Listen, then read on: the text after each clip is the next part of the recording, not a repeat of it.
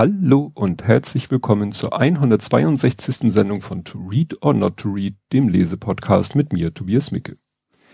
Ja, erstmal Rückblick, was ist soweit seit der letzten Aufnahme passiert, Folge und so weiter. Ja, keine Reaktion auf die letzte Folge.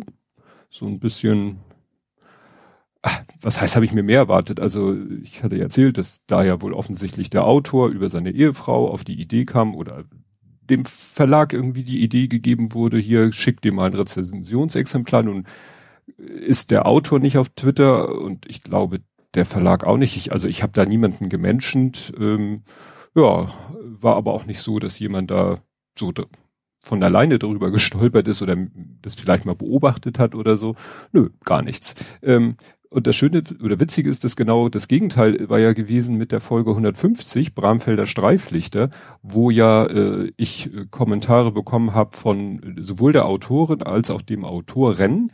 Ähm, und die habe ich letztens sogar getroffen, weil das Buch ja erschienen ist, oder dahinter dem Buch Bramfelder Streiflichter steht ja, steht ja das äh, Stadtteilarchiv von Bramfeld.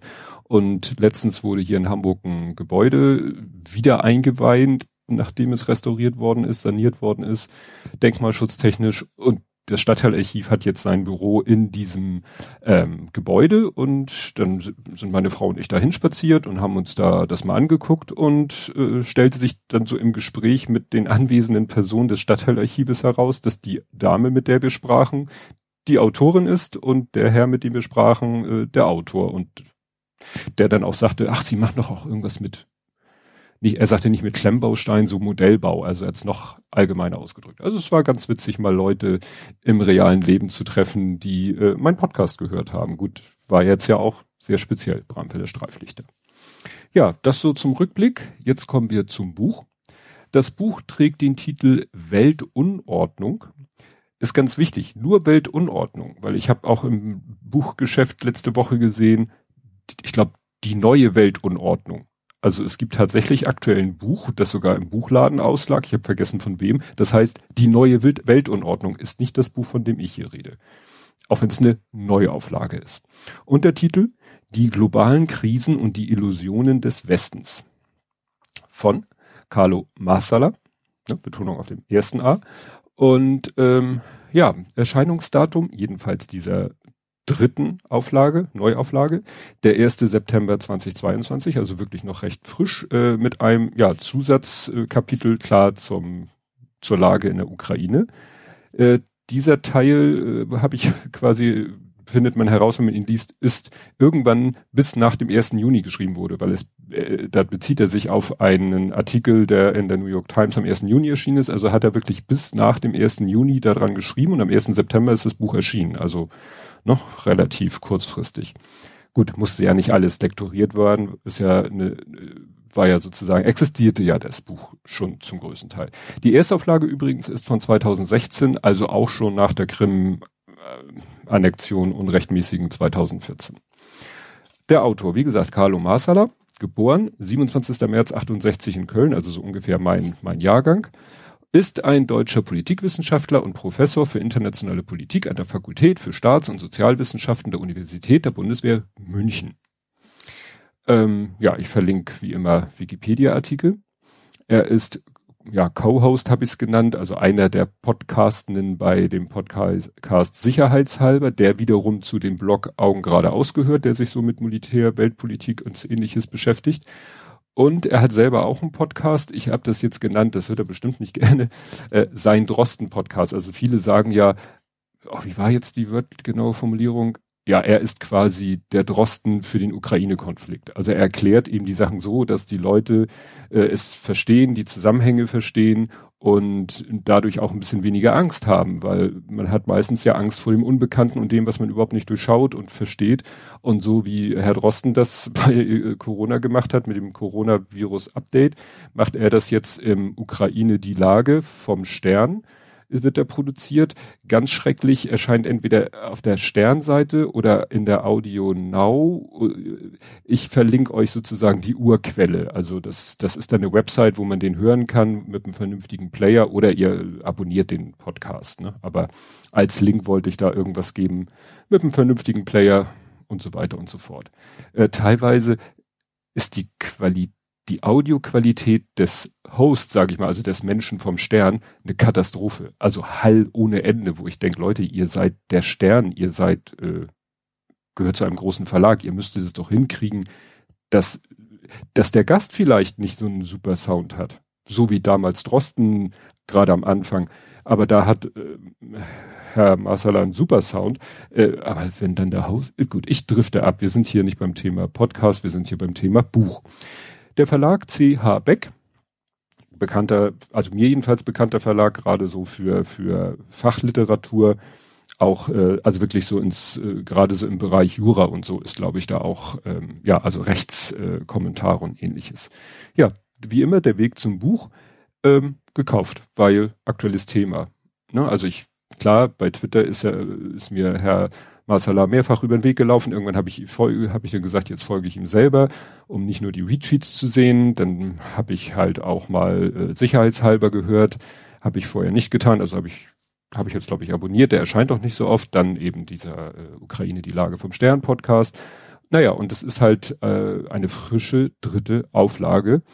Und es ist, habe ich so mir überlegt, quasi Band drei meiner Weltpolitik-Trilogie ich hatte ja schon mal so meine Thriller-Trilogie, äh, drei Bücher, die irgendwie für mich so ein zusammenpassen.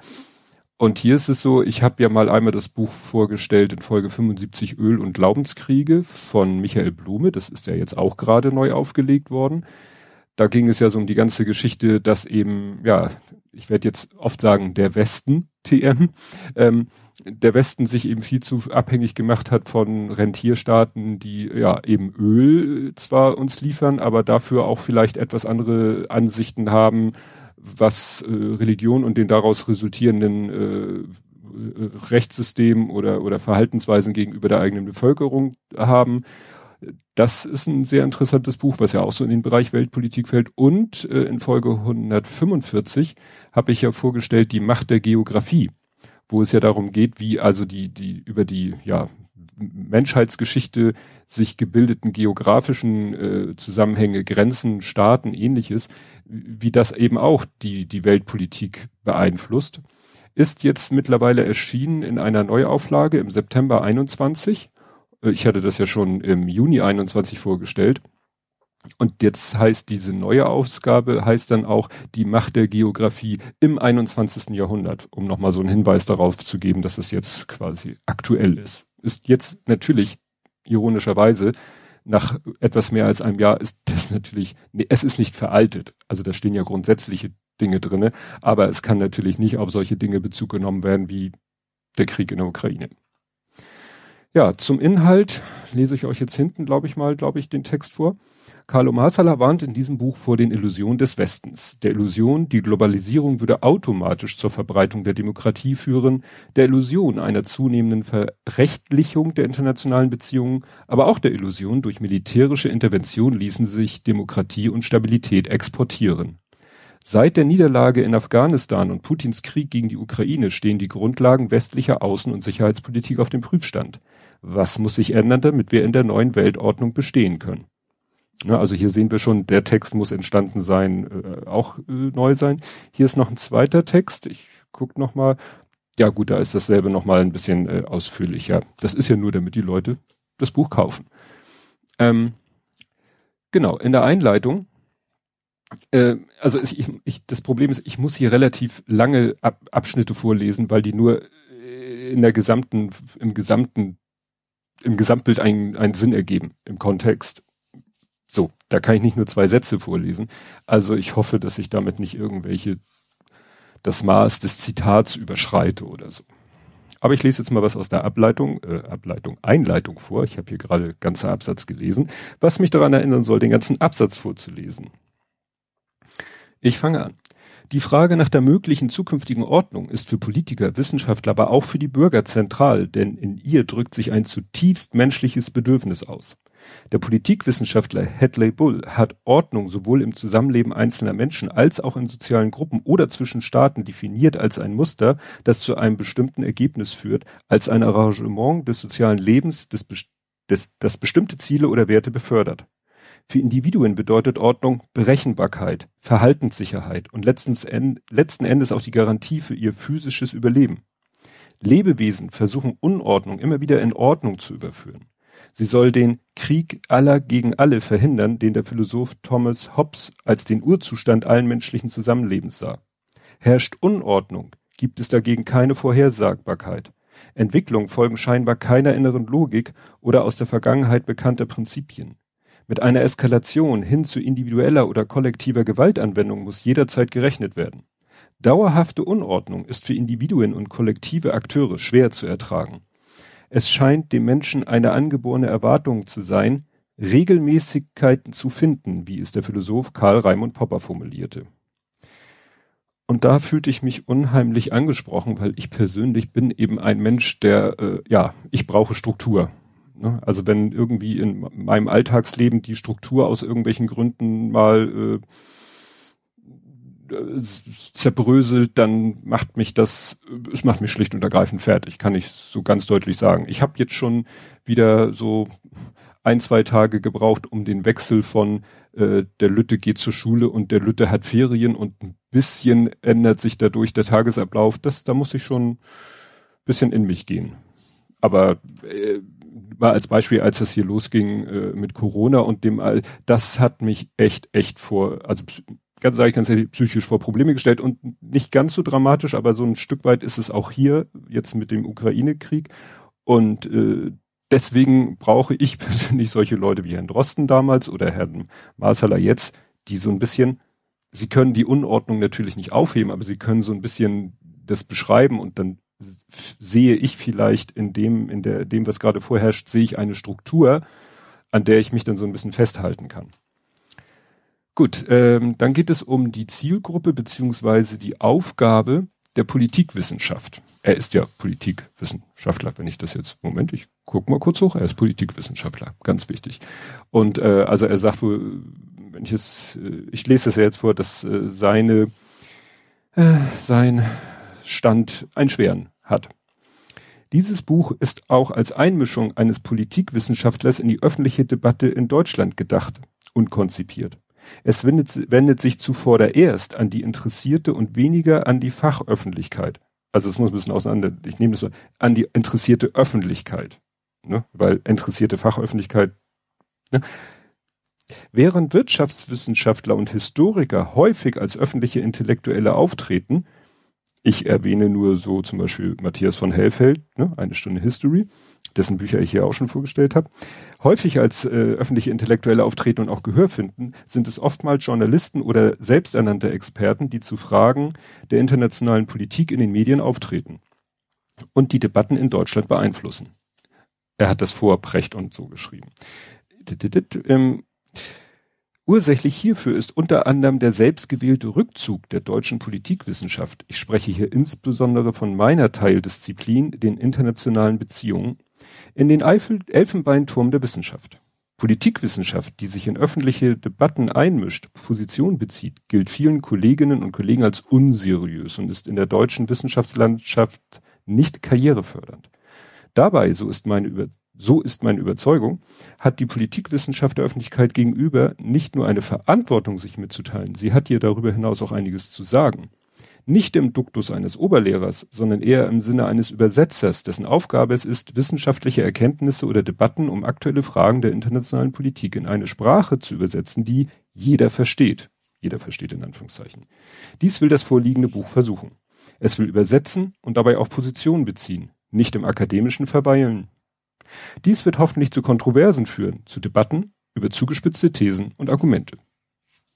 Das war auch so ungefähr die Erwartungshaltung, die ich hatte. Ja, dann kommt das erste Kapitel, die Illusion des Westens. Ähm, was habe ich da als erstes mir rausgesucht? Da geht es eben sehr schnell auch äh, um China. Ja, also es geht halt so um die Situation nach dem, ja, nach dem, ja, quasi nach dem ich wollte jetzt gerade sagen, Zweiten Weltkrieg, nein, Quatsch, nach dem Fall der Mauer, dem äh, Zerfall des Warschauer Pakts, der Zerfall der UdSSR, alle so, ach ja, kalter Krieg ist vorbei, alles, jetzt haben wir endlich Ruhe und jetzt wird alles gut. Und er erklärt halt, dass es eine Illusion ist. eben auch durch äh, die Situation mit China. Lese ich mal vor. Ähm, genau. Dies änderte sich erst, als China zunehmend als Alternative zum IWF auftrat. Angesichts des rasanten wirtschaftlichen Aufschwungs Chinas, der mit einem enormen Hunger an Rohstoffen einherging, wurde die Volksrepublik zunehmend in Afrika aktiv. Dabei verfolgte sie ein ebenso einfaches wie effektives Prinzip. Im Gegenzug zu Schürfrechten für seltene Erden, Mineralien oder andere Rohstoffe bot sie Investitionsprogramme sowie Entwicklungshilfekredite, die an keinerlei Vorgaben gebunden waren. Durch diese Rohstoffinvestitionspakete lieferte sie für viele afrikanische Staaten, deren Führer keinerlei Interesse an einer Transformation ihres ökonomischen und in letzter Konsequenz auch politischen Systems hatten, eine attraktive Alternative zu den Kreditvorgaben des IWF. Die chinesische Politik in Afrika verfolgt zwei Ziele. Zum einen den chinesischen Bedarf an Rohstoffen zu decken, zum anderen aber auch als politische Alternative zu den Europäern und den USA zu agieren. Welches Volumen das chinesische Engagement in Afrika heute hat, lässt sich an folgenden Vergleich ablesen. Laut einer Studie deutscher und amerikanischer Ökonomen leistete China im Zeitraum 2000 bis 2011 Entwicklungshilfe im Umfang von rund 75 Milliarden US-Dollar, die USA von rund 90 Milliarden US-Dollar. Und das erinnerte mich schon sehr, sehr stark an die Macht der Geografie, wo das ja auch sehr ausführlich geschildert wurde, was China da in Afrika macht, dass die da eben dann irgendwelche Infrastrukturprojekte, Häfen kaufen oder bauen oder Eisenbahnlinien bauen, wovon dann aber die Bevölkerung vor Ort gar nichts hat, weil die ihre eigenen Arbeitskräfte mitbringen, die nebenbei auch eine militärische Grundausbildung haben, falls da also mal irgendwelche Unruhen sind, die sich dann gegen die äh, chinesischen Arbeiter richten könnten, die sich notfalls auch verteidigen.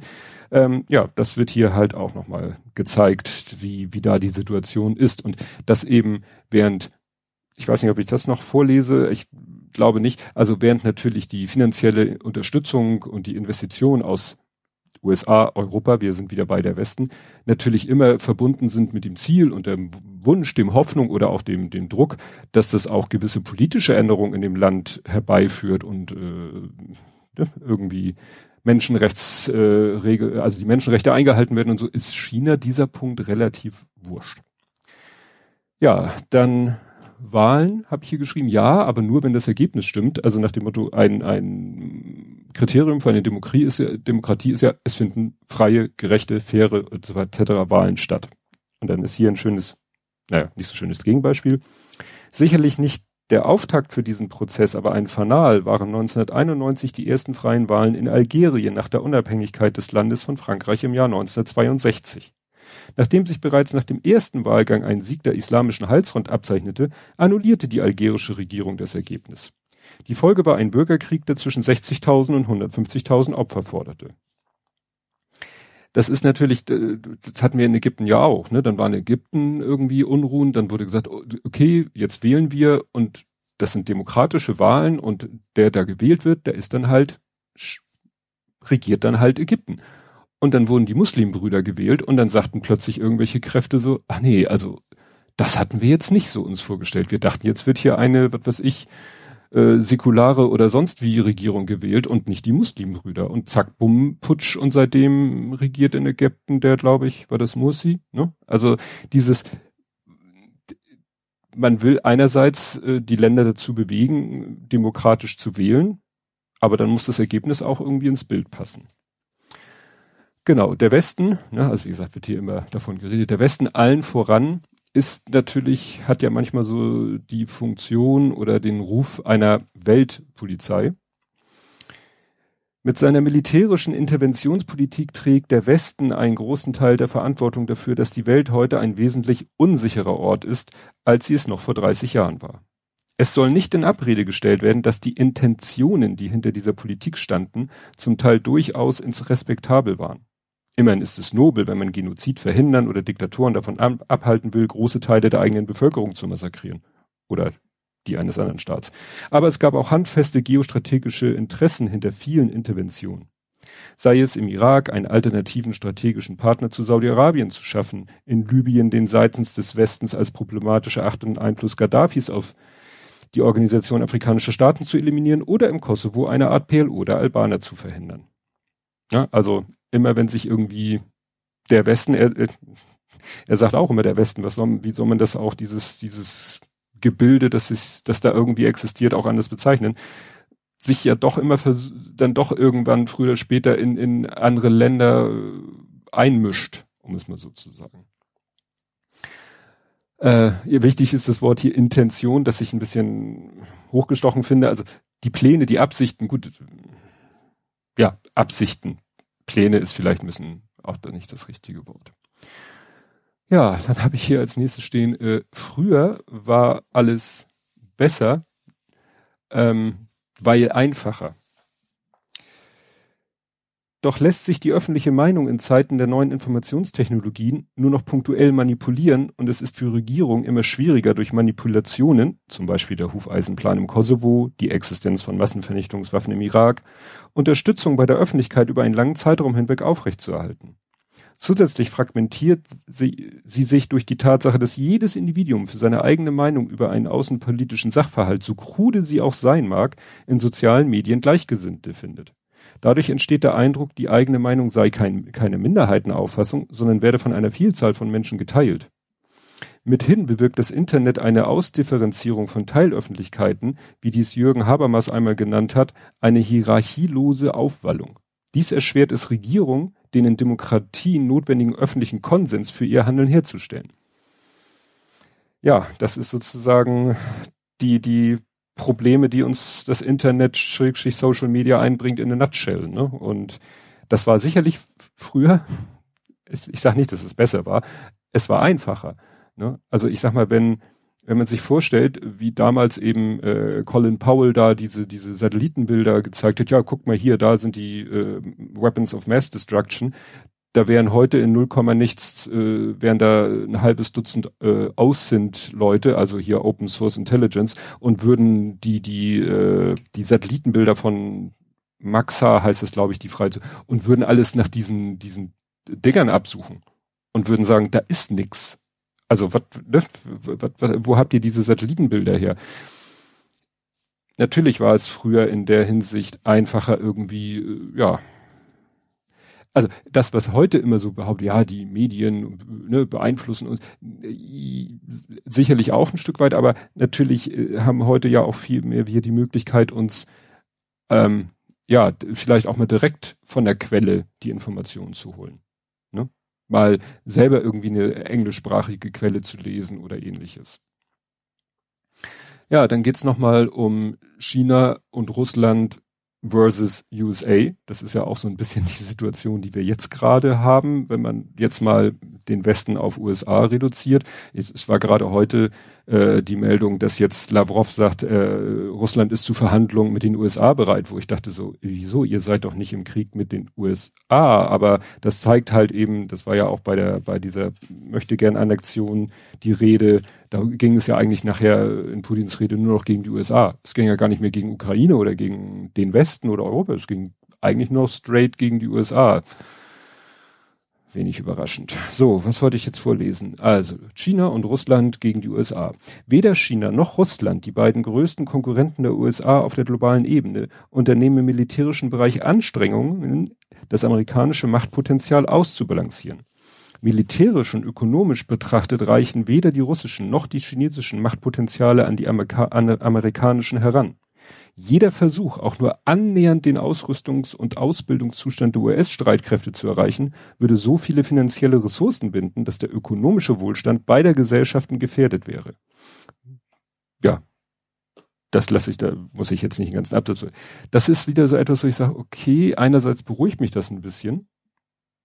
Andererseits sieht man ja gerade, dass Russland das nicht davon abhält, eben auf die Gefahr hin, sein äh, eigenes Land komplett wirtschaftlich und sonst wie äh, zu ruinieren, äh, bereit ist da alles Mögliche jetzt an Material und Mensch und äh, Geld in diesen Ukraine-Krieg reinzustecken.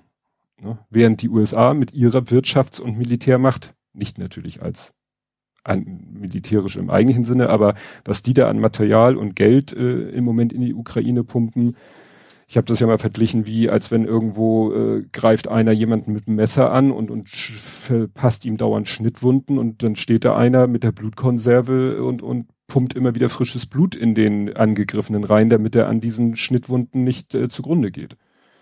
Und die Frage ist, wer, wer hat da den längeren Atem? Ähm, genau, dann habe ich hier, ach so, hier geht's nochmal um das, ich habe hier eine Fortsetzung, ich so, was Fortsetzung? Ja, da geht's nochmal um, weiter hinten nochmal um dieses Thema. Ich gucke nochmal, Seitenzahl. Stimmt. In Eurasien, Eurasien, Eu, Eurasien. Hingegen droht ein Rückfall in die Zeiten des Ost-West-Konflikt, der sich in Ansätzen bereits heute beobachten lässt. Auf russische Aggression reagiert die NATO mit militärischer Gegenmachtbildung, die wiederum die russische Föderation dazu veranlasst, militärische Gegenmaßnahmen zu ergreifen. Auch wird von beiden Seiten die nukleare Komponente als essentieller Bestandteil jeder Abschreckung ins Spiel gebracht. Es gibt von keiner Seite ein Interesse an einem nuklearen Schlagabtausch, den weder die USA noch die russische Föderation gewinnen könnten. Aber die Eskalationsspirale zwischen Russland und der NATO dreht sich äh, inzwischen deutlich schneller. Regional könnte es daher, anders als auf der globalen Ebene, zukünftig durchaus zu einer verschärften Konfrontation zwischen den Großmächten kommen. Das ist aus dem alten Teil des Buchs. Das ist quasi die direkte Vorhersage, könnte man fast sagen, der jetzigen Situation. Ja, vielleicht hätte ich das Buch schon mal früher lesen sollen. Ja, dann äh, habe ich hier jetzt stehen, Einmischung verboten. Eigentlich. Ähm, kurz kontrollieren. Ja. Zuletzt sei noch ein Bereich erwähnt, in dem seit einigen Jahren ein subtiler Streit zwischen dem Westen, hier ist zum Beispiel Westen jetzt in Anführungsstrichen, zwischen dem Westen und den aufstrebenden Staaten teils erbittert geführt wird und der für die zukünftigen Spielregeln der internationalen Beziehungen im 21. Jahrhundert von besonderer Bedeutung ist. Die Rede ist von der Norm der Souveränität. In der Politikwissenschaft wird unter einer Norm eine kollektive Erwartung hinsichtlich des Verhaltens von Staaten untereinander verstanden. Seit dem Westfälischen Frieden von 1648 gilt die Nichteinmischung in die inneren Angelegenheiten eines Staates als eine der wichtigsten Normen der internationalen Beziehungen, formal zumindest. Informell haben sich Staaten, zumeist die Mächtigen, immer wieder politisch, ökonomisch und auch militärisch in die inneren Angelegenheiten anderer Staaten eingemischt. Nach dem Ende des Ost-West-Konfliktes sind westliche Staaten jedoch sukzessive dazu übergegangen, die Norm der Souveränität aufzuweichen. Zunächst über das völkerrechtliche Konstrukt der humanitären Intervention, die es ihnen erlaubt hat, in innerstaatliche Konflikte über die Respon achso, Respon Responsibility to Protect, R2, R2P steht hier, einzugreifen.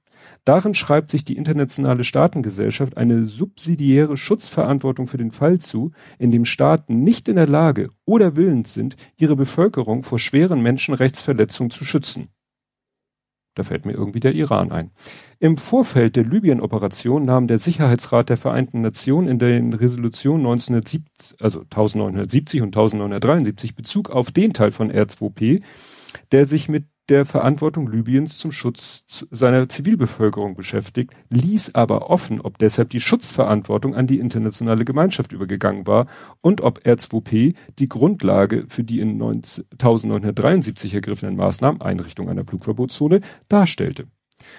Sowohl China als auch Russland enthielten sich bei der Verabschiedung der Resolution der Stimme und machten damit den Weg frei für die militärische Intervention, die von einer Koalition der Willigen um Frankreich, Großbritannien und den USA angeführt wurde. Gleichzeitig aber kritisierten sie zusammen mit Indien und Brasilien die Einmischung der westlichen Staaten in die inneren Angelegenheiten Libyens. So paradox dieses Verhalten auf den ersten Blick erscheinen mag, so offenbart es doch Grundle ein grundlegend anderes Verständnis von der Norm der Souveränität. Für die BRICS-Staaten, also BRICS, Brasilien, Russland, Indien, äh, C, China, S, Südafrika, ähm, aber auch für andere Staaten, stellt eine Aufweichung oder Uminterpretation der Souveränitätsnorm eine ernsthafte Bedrohung für ihre eigene Position im internationalen System dar. Denn angesichts der militärischen Überlegenheit des Westens, wieder in Anführungszeichen, allen voran der USA, müssen sie immer befürchten, dass sie eines Tages selbst zum Objekt der Einmischung in ihre inneren Angelegenheiten werden. Aus diesem Grund sind sich Russland, China, Indien, Südafrika und Brasilien, hätte ich eben nicht nennen müssen, darin einig, dass sich die Nichteinmischung in die inneren Angelegenheiten eines anderen Staates ein wesentlicher Bestandteil der von ihnen angestrebten neuen Weltordnung ist. Das war jetzt, glaube ich, der längste Block. Ne? Und das ist, ja, eigentlich so ziemlich, finde ich, auch die Situation, die wir jetzt haben, wo ich denke, könnte man nicht mit R2P jetzt auch sagen, Nee, R2P ist ja, wenn ein Staat, wenn so ein innerstaatlicher Konflikt ist. Ukraine ist ja kein innerstaatlicher Konflikt, ist ja ein Zwei-Staaten-Konflikt. Und da gibt es halt wohl kein Konstrukt, das jetzt, sage ich mal, der Westen sagen könnte, okay, da findet was statt, was eigentlich nach total allgemeiner sachlicher Betrachtung scheiße ist, also gehen wir da mal zwischen. Geht halt nur, wenn NATO.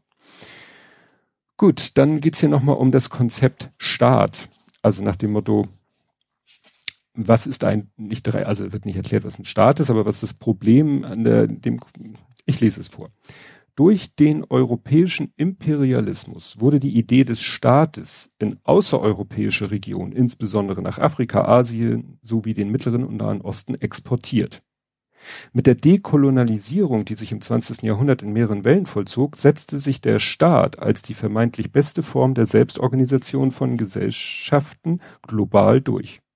Fortan galt die Einheit von Staatsvolk, Staatsgebiet und Staatsgewalt sowie die Souveränität und Gleichberechtigung aller Staaten international.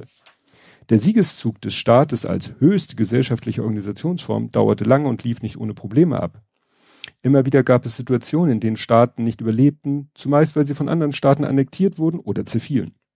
Doch dieses Phänomen häuft sich seit den 90er Jahren zusehends. Als problematisch wird es von Seiten der internationalen Gemeinschaft deshalb erachtet, weil durch Staatszerfall eine der wesentlichen Säulen der internationalen Beziehung möglicherweise erodiert, nämlich der Staat als zentrale Einheit der internationalen Politik. Ne, also ein Beispiel dafür wäre eben der Zerfall des Staats Jugoslawien, ne, der ja quasi als solches nur zusammengehalten wurde vom, ja, manchmal werden ja solche Konstrukte zusammengehalten durch einen gemeinsamen Feind oder so. Ne? Und wir sehen ja die ganzen Krisen, die es sonst im Moment so äh, auf unserem Planeten gibt, äh, sind ja oft so, das haben mit Staatlichkeit zu tun. Ne? Hier Armenien, Aserbaidschan ist ja auch, ne, dass da, da Staaten sind und äh, ganz komische geografische und, und äh, sonstige Probleme und geostrategische Ziele. Da wären wir wieder bei der Macht der Geografie. Und ja, das äh, die die Staatengemeinschaft funktioniert natürlich nur, solange es funktionierende Staaten gibt. Und eindeutig klar ist, dies ist ein Staat. Ja. Als Beispiel wird hier genannt, habe ich hier, ne, wenn Staaten zerbröseln. Denn die politischen Akteure des Westens machen sich Gedanken darüber, wie sie zur Wiederherstellung von Staatlichkeit in diesen Gebieten beitragen können. Die Versuche sind Legion. Sie reichen von militärischen Interventionen mit anschließenden zivilen Staatsaufbau, der Vergabe von Krediten, wenn bestimmte politische Forderungen erfüllt werden, bis hin zur Sanktionierung von Fehlverhalten bestimmter Regierungen. In den allermeisten Fällen ohne Mess- und erkennbaren Befolg. Der Grund hierfür wurde bereits angedeutet. In vielen Staaten, die als im Zerfall befindlich verstanden werden, gibt es keine Tradition westlich verstandener Staatlichkeit. Vielmehr wird der Staat, äh, wird dort der Staat als Beute bestimmter Gruppen, politischer, sozialer oder ethnischer begriffen. Einmal an der Macht geht es darum, die Gefolgsleute zu versorgen und das Mittel hierzu ist eine klientelistische Politik, die durch die Verteilung von Ressourcen Zustimmung und Zuspruch und letzten Endes Machterhalt garantieren soll. Das Wohl der gesamten Bevölkerung steht dabei in der Regel hintan, beziehungsweise spielt gar keine Rolle. Einige Länder sind nie Staaten im westlichen Sinne gewesen, sondern immer, auch nach ihrer Staatswertung, tribalistische Gesellschaften geblieben. Zum Beispiel Afghanistan, Jemen, Saudi-Arabien.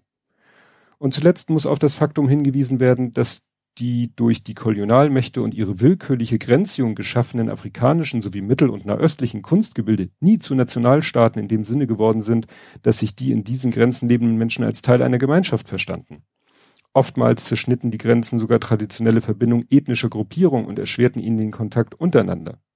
Gruppen, die vorher auf einem nicht spezifizierten Territorium zusammenlebten, fanden sich nunmehr als Minderheiten in zwei oder mehr Staaten wieder. Beispiel Tuareg, Kurden, Pashtun ich breche mal ab, weil das sind immer sehr lange Absätze. Aber das ist ja auch etwas, was äh, ich schon kannte aus dem, wie gesagt, Macht der Geografie. Und natürlich wird hier nicht, eben wurde ja die willkürliche Grenzziehung erwähnt, es wird auch äh, hier eine Seite später natürlich Sykes-Picot erwähnt. Das kommt man ja bei dem Thema gar nicht dran vorbei. Was mich dann doch sehr irritiert hat, wir sind dann hier, wir sind immer noch in dem alten Teil des Buches. Wir sind äh, thematisch jetzt ähm, so bei Problemen, wir sind bei der Europäischen Union und nationalistische Parteien und äh, Flüchtlingskrise.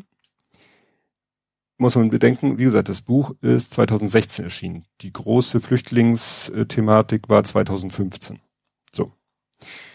Es geht darum, äh, Staaten der EU ergreifen unkoordinierte unilaterale Maßnahmen, um des Problems Herr zu werden. Bevor ich das vorlese, empfehle ich sehr das Buch ähm, Die Getriebenen von Robin Alexander, auch wenn ich Robin Alexander nicht mag, das Buch Die Getriebenen ist sehr gut, beschäftigt sich halt mit diesem ganzen Thema Deutschland Sommer 2015, die ganzen Abläufe. Ähm, genau, Folge 80 von meinem Podcast. Und jetzt kommt der entscheidende Satz. Und auch Deutschland, das sich noch immer für eine europäische Lösung der Flüchtlingskrise stark macht, muss sich den Vorwurf gefallen lassen, dass die unilaterale Entscheidung von Kanzlerin Merkel am 4. September 2015, die deutschen Grenzen für Flüchtlinge zu öffnen, ebenfalls das Ergebnis nationaler Interessenkonstellation war und nicht auf eine Regelung im europäischen Rahmen abzielte. Als ich das gelesen habe, bin ich echt fast vom Hocker gefallen. Zum Glück lese ich meistens abends im Bett, da kann man nicht so leicht rausfallen. Also, da, ich, ich war komplett konstatiert. Also die Geschichte von Merkel hat die Grenzen geöffnet, ist ich möchte Herrn Marsala nicht Marsala nicht zu nahe treten, aber das ist Humbug. Das haben wir damals als, das haben wir in den Jahren, also von 2015 an bis eigentlich heute, immer wieder, wenn Leute gesagt haben, ja, Frau Merkel die kam von links und rechts, bam, die Faktenchecks rauf und runter, ich verlinke euch einen von der Tagesschau. Nein, die wurden nicht geöffnet, sie waren ja offen. Es ging nicht um die Frage, lassen wir die Grenze zu oder machen wir sie auf, sondern die Grenzen waren auf. Die Frage war, machen wir die Grenzen zu? Sie hat die Grenzen, die offen waren, nicht zugemacht kann man jetzt darüber diskutieren, ob es am Ende einen Unterschied macht, aber Fakt ist, sie hat nicht die Grenzen geöffnet, wie es hier steht. Sie hat sie offen gelassen. Und eigentlich kenne ich diese Behauptung, sie hat die Grenzen geöffnet, nur von aus Ecken, die mir gar nicht sympathisch sind. Hier verstehe ich einfach nicht, warum es in der dritten Auflage, also ich sag mal, ich hätte nun gedacht, nach der ersten Auflage kommt mal irgendeiner mit mehr Bedeutung als ich hier, kleiner winzig Podcaster, kommt irgendjemand mal zu Herrn Marsala und sagt, du hier, Carlo, das ist irgendwie inhaltlich falsch. Dass das in der dritten Auflage immer noch so drinne steht, hat mich etwas irritiert. Okay, ähm, ja, dann sind wir hier, genau, dann kommt, ich muss kurz erwähnen, es gibt ja den Dirk van den Boom, ist auch ein Politik, was war, jetzt habe ich hier wieder vergessen, was sein, seine offizielle Bezeichnung, ist, ich weiß, er ist Science Fiction, er ist auch Politikwissenschaftler. Dirk Andreas van den Boom. Mir bekannt, was heißt mir bekannt, äh, den kenne ich halt über die Ferngespräche, Wild Mikes und so weiter. Und der hat auch mal, ich glaube auch beim Thema, als es losging mit dem Ukraine-Konflikt, hatten sie das auch mal zum Thema. Und da hat der was erklärt, was auch in dem Buch Die Macht der Geografie drinne steht, ähm, nämlich, dass Russland schon seit Stalins Zeiten immer äh, russische Bevölkerung fast schon zwangsangesiedelt hat in allen äh, in allen Staaten, die an äh, Russland angrenzen. Und Dirk van den Boom hat da den Begriff benutzt, ethnischer Anker den fand ich persönlich irgendwie gut. Also Russland hat sozusagen überall äh, in Anrainerstaaten und vielleicht sogar noch ein Stück weiter überall ethnische Anker. Und äh, ich lese es hier mal vor. Hinzu kommt noch, dass circa 25 Millionen ethnische Russen als Folge des Auseinanderbrechens der Sowjetunion außerhalb der Grenzen der russischen Föderation leben. Dass sich Russland als Schutzmacht der Auslandsrussen versteht, daran ist an sich nichts auszusetzen. Es ist normal für jeden Staat, dass dessen ethnische Bevölkerung außerhalb der eigenen Staatsgrenzen lebt. Dass Russland diese jedoch als fünfte Kolonne nutzt, um seine machtpolitischen Interessen in seinem unmittelbaren geopolitischen Umfeld zu verfolgen und die innenpolitische Zustimmung zu einem solchen Vorgehen durch Hypernationalismus erfolgreich begründet, macht den russischen Nationalismus extrem gefährlich. Weil eben Russland sagt, wenn irgendjemand unseren ethnischen Russen in seinem Land das können Baltenstaaten sein oder so, irgendwie böse kommt, dann sehen wir uns äh, dazu verpflichtet und auch legitimiert, da einzuschreiten. Beim Ukraine-Konflikt ist das jetzt, äh, naja gut, in den Bereichen, wo sie meinen, wo auch Russen oder russisch Gesinnte und dann werden da äh, flugblattmäßig per, äh, aus, also hier, hier, ja, Pässe ausgeschüttet und jeder, der den Pass aufhebt, ist für die ein Russe und zack haben sie ihren ethnischen Anker, wo sie wollen. Ne? Okay. Dann geht's, äh, habe ich ja gesagt, hier Westen, also der Westen oder Westen in Anführungszeichen, aber interessant fand ich auch, er benutzt dann irgendwann im Buch, also zum Ende hin öfter den Begriff OECD-Staaten oder auch einmal OECD Demokratien, was schwer auszusprechen ist, aber was natürlich nochmal interessant ist, also ich musste selber nochmal nachgucken, OECD ist die Organisation für wirtschaftliche Zusammenarbeit und Entwicklung. Äh, die Mitgliederliste ist, äh, ist lang. Also das sind halt 38 Mitglieder, könnte man so sagen, ja, Europa, also jetzt Kontinentaleuropa, Vereinigte Staaten, Japan, Finnland, Australien, Polen, Slowakei, ja, Costa Rica, Litauen, ist, also wie gesagt, Kontinentaleuropa, ähm, plus eben noch ein paar andere Länder. Und das ist die OECD. Das ist natürlich auch ein ganz guter, äh, eine ganz gute Methode, irgendwie zu sagen, ja, der, der Club, der, whatever man das nennen will. Aber ich lese dazu mal vor, muss ich nur die Stelle hier finden de, genau, die Idee des guten Regierens oder der Good Governance, wie es in der Fachsprache heißt, orientiert sich stark an Vorstellungen, wie sie in den modernen OECD-Demokratien verwirklicht sind. Neben Inklusion aller sozialen Gruppen in den politischen Prozess stehen Ideen wie Pressefreiheit, Mehrparteiensystem, Gewaltenteilung, Nichtdiskriminierung und dergleichen im Fokus dieser Ideologie. Aber in vielen Fällen gehen diese Vorstellungen an den Realitäten in den Ländern vorbei, für die Good Governance das Allheilmittel sein soll. Der Versuch, eine bestimmte Wirtschafts- und Sozialordnung von außen durchzusetzen, führt oftmals zum Widerstand der Regierung, die Objekt solcher Sozialexperimente sind und zu Gewalt gegenüber jenen Gruppen der Gesellschaft, die den Ideen einer grundsätzlichen Transformation der oft autokratischen und traditionellen Systeme in Asien, Afrika oder dem Mittleren und Nahen Osten aufgeschlossen gegenüberstehen. Aus Fluchtursachenbekämpfung wird somit oftmals unbeabsichtigt Fluchtursachenschaffung. Und da fällt mir halt als bestes Beispiel im Moment auch wieder äh, der Iran ein. Ne? Also die, die Welt sieht, was da passiert. Und tja, was kann die Welt tun? Ja, im Moment äh, wohl das einzige Sanktion gegen die Mullahs. Mehr, weil da jetzt irgendwie weiß nicht, ob man da UN-Truppen hinschicken könnte, die sagen, wir verhindern jetzt, dass die äh, Regierung, äh, der Staat irgendwie die Bevölkerung äh, killt. Ich hatte letztens woanders schon gesagt, das erinnert so ein bisschen an, an Belarus nach der Wahl. Ne? Da hatten, haben ja auch die Sicherheitskräfte, sind ja brutalst gegen die Bevölkerung, gegen die demonstrierende Bevölkerung vorgegangen und haben am Ende gewonnen. Ne?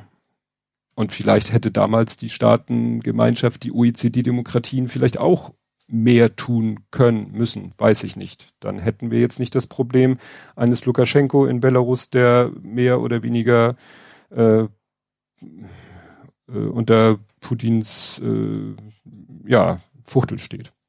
Naja. Gut, äh, dann ist, fand ich hier ein sehr schönes, es geht dann hier, äh, sind wir bei Digitalisierung, also auch das Thema ist Rubrik neue Herausforderung, ist äh, ein Abschnitt Digitalisierung. Und das ist ein Abschnitt, der würde hier Linus äh, Neumann von äh, Logbuch Netzpolitik gefallen. Dieses in der Fachsprache Attribuierungsproblem genannte Phänomen erschwert eine angemessen und vor allem schnelle Reaktion. Als Ende April 2007 das estnische Parlament sowie das Bankensystem des Landes durch eine Cyberattacke angegriffen und funktionsunfähig gemacht wurde, lag aufgrund der Komplexität des Angriffes sowie des Streits zwischen Russland und Estland um die Entfernung eines sowjetischen Ehrenmals in Tallinn die Vermutung nahe, dass er von offiziellen russischen Stellen durchgeführt oder zumindest in Auftrag gegeben wurde. Allerdings gibt es bis auf den heutigen Tag keinerlei Beweise dafür, dass dem tatsächlich auch so gewesen ist. Selbst wenn man also den Angriff auf die politische und ökonomische Infrastruktur Estlands 2007 als feindlichen Akt klassifizieren würde, bliebe die Frage, gegen wen Estland in der Mangelung konkreter Beweise zurückschlagen sollte. Und wenn nach Monaten der Recherche genau feststeht, von welchem Computer der Angriff ausgeführt wurde, ist damit noch immer nicht klar, wer ihn angeordnet hat. Auch wenn diese Frage endgültig geklärt ist, ist so viel Zeit vergangen, dass von einer schnellen Reaktion auf einen Cyberangriff nicht mehr die Rede sein kann. Und das ist natürlich genau das, was Linus immer wieder sagt, äh, dass Hackback Blödsinn ist. Ne? Also du kannst eben nicht sagen, so jetzt werden wir attackiert und jetzt hacken wir zurück. Und auch eben das Attribuierungsproblem. Das, ja. Gut, ähm, dann haben wir hier ja den Abschnitt Fazit. Das ist sozusagen das Ende vom ursprünglichen Teil des Buches. Ich muss kurz kontrollieren. Richtig, 155. Also wir sind im Abschnitt Fazit. Die Einsicht in die Begrenztheit der eigenen Fähigkeiten im globalen Maßstab Ordnung zu stiften, wo keine Ordnung herrscht, wäre ein erster wichtiger Schritt. Nicht jeder Konflikt in jeder Ecke dieser Welt ist einer der deutschen Interessen direkt berührt. Demzufolge gibt es auch keinerlei Notwendigkeit, sich überall mit eigenen Mitteln zu engagieren. In einigen Fällen, dort wo es sich zum Beispiel um ein Engagement in anderen Kulturkreisen handelt, kann eine solche direkte Beteiligung auch kontraproduktiv für deutsche Interessen und deutsche Sicherheit sein. Selektiv bedeutet zwar, sich aus Konflikten herauszuhalten, die nicht im unmittelbaren Interesse liegen, jedoch nicht, andere nicht dazu zu ermutigen, eine aktive oder aktivere Rolle bei der Beteiligung, Beilegung solcher Konflikte zu übernehmen. Denn oftmals sind regionale Nachbarn eher in der Lage, eine konstruktive Rolle zu spielen. Bei meinem Beispiel Iran sehe ich da im Moment wenig Chance. Was dabei im konkreten Fall als nationales Interesse definiert wird, obliegt konstanten und veränderbaren Faktoren. Konstante Faktoren resultieren aus der geopolitischen Lage der Bundesrepublik als Zentralmacht Europas. Jede Entwicklung, die geeignet ist, die Sicherheit und Stabilität Europas zu gefährden, ist eine unmittelbare Bedrohung deutscher Interessen. Konstant ist auch das Faktum, dass die Bundesrepublik Deutschland von der Lieferung von Rohstoffen abhängig ist. Jede Entwicklung, die in letzter Konsequenz dazu führen könnte, dass für die deutsche Industrie essentielle Rohstoffe nicht mehr geliefert werden können oder nicht mehr verfügbar sind, gefährdet das vitale Interesse der Bundesrepublik Deutschland an Wohlstand und Prosperität. Veränderbare Faktoren ergeben sich dagegen aus den jeweiligen konkreten politischen Lagen, in denen sich die Bundesrepublik befindet. Sie können nicht a priori bestimmt werden, sondern sind das Ergebnis des konkreten politischen und gesellschaftlichen Diskurses. Tja, ist natürlich dann die Frage, ist es dann richtig, dass unter diesem Gesichtspunkt, dass Deutschland sich ja an äh, die Ukraine unterstützt? Ne? Das ist ja das, was manche wirklich noch in, in, in Frage stellen. Ja, ähm, dann gab es eine Sache, ich habe mich ja heute gerade auf Twitter sehr, naja, ich habe mich ja als sprachlicher Korinthenkacker erwiesen. Und äh, das muss ich hier natürlich auch tun. Also es geht darum, hier gibt es einen Satz, den ich, der, der mich etwas stutzig gemacht hat. Nicht vom Inhalt, sondern vom Sprachlichen her. Und zwar war das ein Satz, ein bisschen verkürzt, da die traditionellen Bindungen am Erodieren sind. Und ich so, am Erodieren sind? Äh, wieso nicht, da die traditionellen Bindungen erodieren? Warum am erodieren sind, also nominalisiertes Verb und so. Habe ich mal geguckt. Ja, das ist, also ich habe sofort gedacht, naja, das klingt für mich irgendwie so äh, rein, rheinisch oder kölsch oder wie auch immer. Stellt sich raus, also der offizielle äh, Begriff ist am progressiv. Also diese Formulierung, Formulierung wie ich bin am Arbeiten ist durchaus äh, saubere deutsche Grammatik. Ähm, ja, wird aber hier auch genannt, ist vor allem in der rheinischen Sprache bekannt und wird deshalb auch rheinische Verlaufsform genannt. Also mein Gefühl lag nicht mit meinem Gefühl, dass es was mit dem Rheinischen zu tun hatte, Ruhrpott und so weiter, nicht verkehrt, aber es ist durchaus grammatikalisch korrekt. Tja. Ja, und dann kommt halt das neue Kapitel Zeitenwende. Zeitenwende? Zeitenwende. Ach so, ja, bin ich schon an der richtigen Stelle. Ich blätter hier sinnlos hin und her. Aus Sicht einiger Europäer sind die USA kein zuverlässiger Verbündeter mehr, sondern nur noch ein Partner unter vielen. Die Frage nach mehr strategischer Autonomie Europas von der in USA kollidiert aber mit der Europamüdigkeit und Skepsis der Bürger der EU-Mitgliedstaaten. Es gibt mehrheitlich keine Zustimmung mehr zu Europa, außer in verteidigungspolitischen Fragen. Unter beiden wurde das Projekt der größeren weltpolitischen Eigenständigkeit aufs Eis gelegt. Zu groß war der Wunsch nach einer Rückkehr in die gute alte Zeit mit der USA als Führungsmacht, die für den Schutz und die Sicherheit Europas bereit ist, hohe politische, militärische und ökonomische Kosten zu zahlen, was sie gerade tut. Die Hoffnung, dass die internationale Politik nach der Abwahl Trumps nun wieder in ruhigere Fahrwässer geraten würde, erwies sich jedoch alsbald als trügerisch. Ich muss mal kurz schauen, ob ich noch weiterlesen wollte. Nein, genau.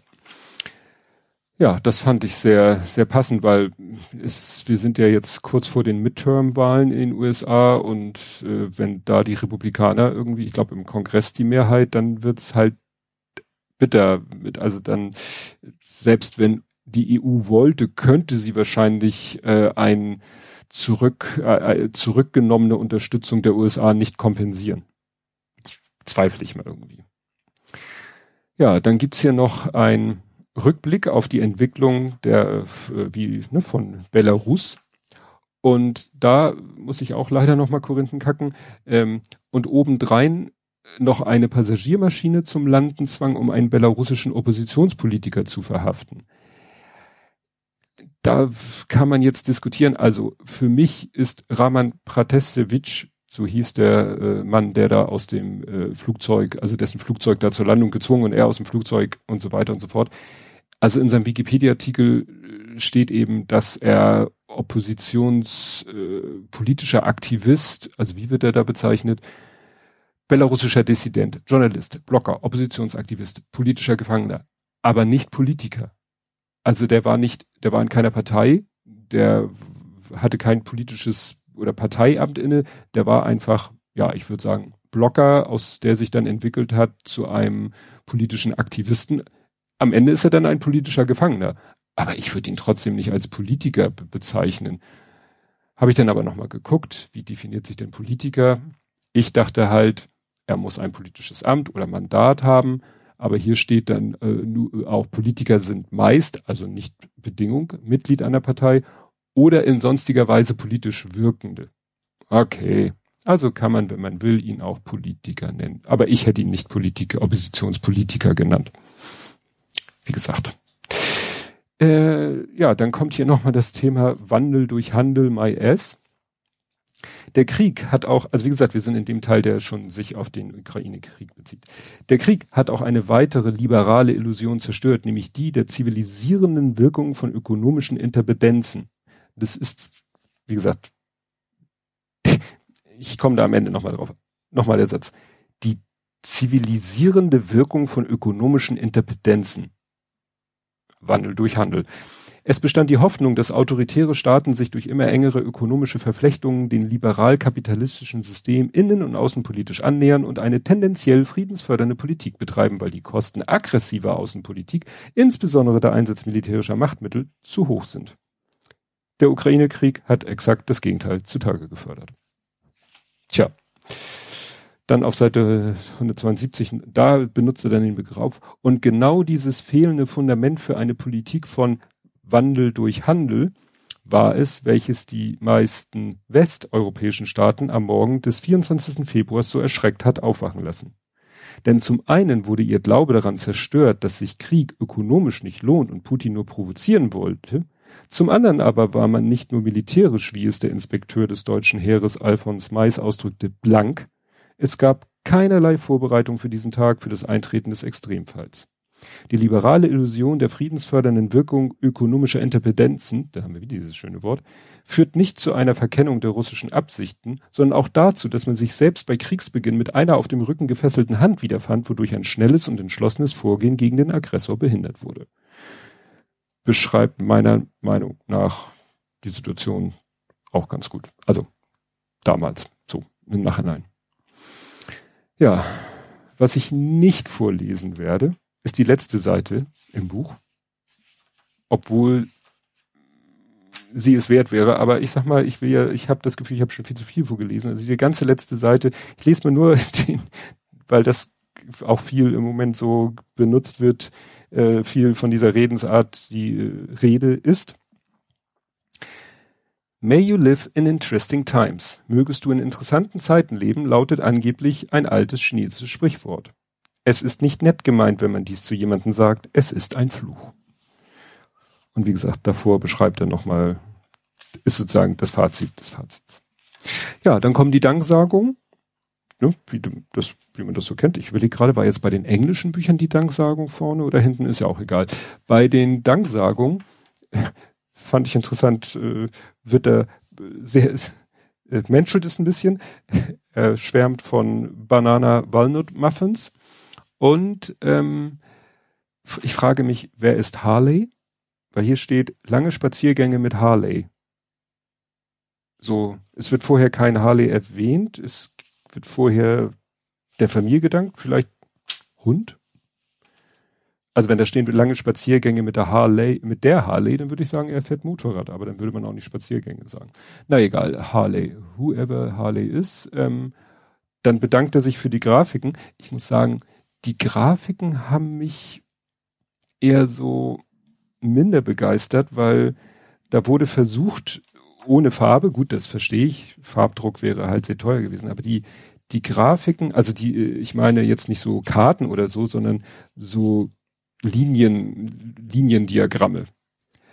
Da sind sehr viele Linien, die, wie es bei Schwarz-Weiß-Druck üblich ist, durch gestrichelte, gepunktete Linien äh, dargestellt werden, damit man sie auseinanderhalten kann. Das fiel mir unheimlich schwer. Vielleicht werden meine Augen einfach zu schlecht, aber ich behaupte mal, das hätte man vielleicht besser hinkriegen können, diese Linien unterscheidbar zu machen. Oder ich hätte eine Brille aufsetzen müssen. Okay, ähm, ja, dann kommen noch Anmerkungen. Das sind Endnoten. Ne? Also im Buch sind dann immer so kleine, ja, ihr wisst, was Endnoten sind. Dann kommt ein sehr, sehr, sehr langes Literaturverzeichnis und halt ein Abbildungszeichnis, wobei das Abbildungsverzeichnis in erster Linie die Quelle für diese selbstgemachten äh, Liniendiagramme sind im Abbildungsverzeichnis. Ja, mein persönliches Fazit, äh, sehr lehrreich. Es passt perfekt zu den oben erwähnten Büchern, also wie ich sagte, diese Weltpolitik-Trilogie. Ähm, ich finde persönlich, ein Tick einfachere Sprache wäre schön gewesen. Also wie ich schon Beispiele, glaube ich, hier äh, ganz unabsichtlich äh, äh gebracht habe, manchmal drückt er sich doch sehr hochgestochen aus. Und er zeigt ja im Podcast auf Twitter, dass er es auch mit einfacheren Worten ausdrücken kann. Und er hat ja am Anfang geschrieben, das Ziel ist die nicht Fachöffentlichkeit, sondern die interessierte Öffentlichkeit. Also Leute wie ich, also die nicht internationale Beziehungen studiert haben oder so. Nun habe ich das alles verstanden, was da drin ist, aber wie gesagt, mehr wie auf Twitter und im Podcast, weniger wie im Hörsaal, wäre vom Sprachlichen her ganz schön gewesen. Ansonsten, ja, ein sehr, sehr gutes Buch, das ich äh, uneingeschränkt empfehlen kann. Und vielleicht fliegt ja in der vierten Auflage das mit dem Grenze öffnen raus. Würde mich freuen. Aber das soll es zu diesem Buch gewesen sein. Ausblick auf die nächste Folge. Es, es ist kompliziert. Ich äh, wurde äh, gefragt vom König Bube Dame Gast Podcast, ob ich kurzfristig, also es wurde allgemein gefragt, ob jemand kurzfristig einspringen könnte, weil ein Gast wohl abhanden gekommen ist und deswegen lese ich jetzt schon ein Buch von Stephen King und ich muss mal schauen, wie ich das mache. Ich versuche es, äh, weil die Aufnahme recht bald sein soll, schnell zu lesen und dann muss ich überlegen, ob ich erst meine eigene Folge mache oder warte, bis die äh, Folge von König Bube Dame Gast zu dem Buch rausgekommen ist. Ich, das weiß ich noch nicht genau. Höchstwahrscheinlich wird die nächste Folge über das Buch Qual von Stephen King und eigentlich geschrieben von Richard Bachmann, ne? aber er benutzt dieses Pseudonym ja nicht mehr, wird es, äh, wird in der nächsten Folge besprochen, wann auch immer das sein wird. Und bis dahin wünsche ich euch eine gute Zeit und tschüss.